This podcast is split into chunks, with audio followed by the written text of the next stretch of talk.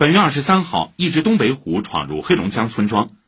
黑龙江省林草局昨天通报称，这只东北虎已被命名为“完达山一号”，由于它所出现的地理区位为完达山西南丘陵地带，因而得名。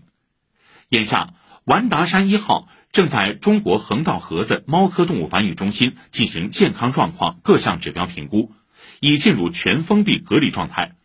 初步判断是一只两到三岁的雄性未成年虎。根据俄罗斯方面提供的视频显示，上周四，完达山一号从中国境内进入俄罗斯，次日凌晨返回中国境内，随后进入村庄。